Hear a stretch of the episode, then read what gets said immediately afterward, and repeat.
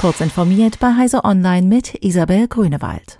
Nach Drohnensichtungen an norwegischen Ölbohrplattformen in der Nordsee und den entdeckten Lecks in den Ostsee-Gaspipelines Nord Stream 1 und 2 ist Norwegen um seine Energieinfrastruktur besorgt.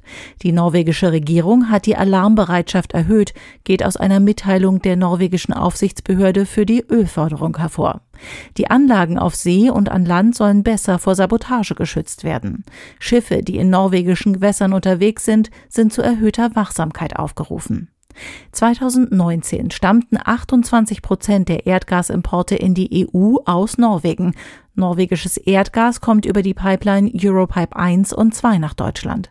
Für den Gasspeicherstand in Deutschland sind diese Importe also sehr wichtig. In Sachsen und Sachsen-Anhalt entstehen in den kommenden Jahren zwei mit Milliarden geförderte große Forschungsinstitute. Das gaben Bundesbildungsministerin Bettina Stark-Watzinger und die Ministerpräsidenten von Sachsen und Sachsen-Anhalt, Michael Kretschmer und Rainer Haseloff bekannt. So soll im sächsischen Teil der Lausitz ein deutsches Forschungszentrum für Astrophysik gebaut werden und im mitteldeutschen Braunkohlerevier ein Center for the Transformation of Chemistry. Sie sind Teil eines Aufbauprogramms im Zuge des beschlossenen Ausstiegs aus der Stromgewinnung durch Kohleverbrennung. Mit einer eigenen Smartphone-Marke und günstigeren Endgerätepreisen möchte die Deutsche Telekom mehr Kunden in ihre 5G-Netze locken. Jetzt sollen passende Handys unter 300 Euro den Umstieg beschleunigen.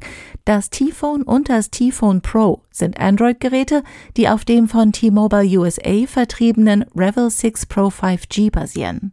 Ab dem 5. Oktober verkaufen die Telekom-Töchter in neun europäischen Märkten die 5G-Handys. In Deutschland möchte die Telekom ihre T-Phones Anfang 2023 auf den Markt bringen. Google stellt seinen Cloud-Gaming-Dienst Stadia ein. Der Streaming-Dienst sei hinter den Erwartungen zurückgeblieben, begründet Google-Manager Phil Harrison den Schritt. Die Stadia-Server sollen am 18. Januar 2023 abgeschaltet werden. Bis dahin sollen gekaufte Titel weiterhin spielbar bleiben, heißt es in einer FAQ. Nach dem Stichtag können sie nicht mehr gespielt werden. Alle Kosten für Stadia Hardware und dort gekaufte Spiele will Google in voller Höhe erstatten. Hardware-Produkte wie der Stadia Controller müssen dafür laut FAQ nicht zurückgeschickt werden. Die Kosten für das Abonnement an sich werden aber nicht erstattet. Diese und weitere aktuelle Nachrichten finden Sie ausführlich auf heise.de. Werbung Digitalisierung und Nachhaltigkeit. Die Bits und Bäume Konferenz bringt diese beiden Zukunftsthemen in der TU Berlin zusammen.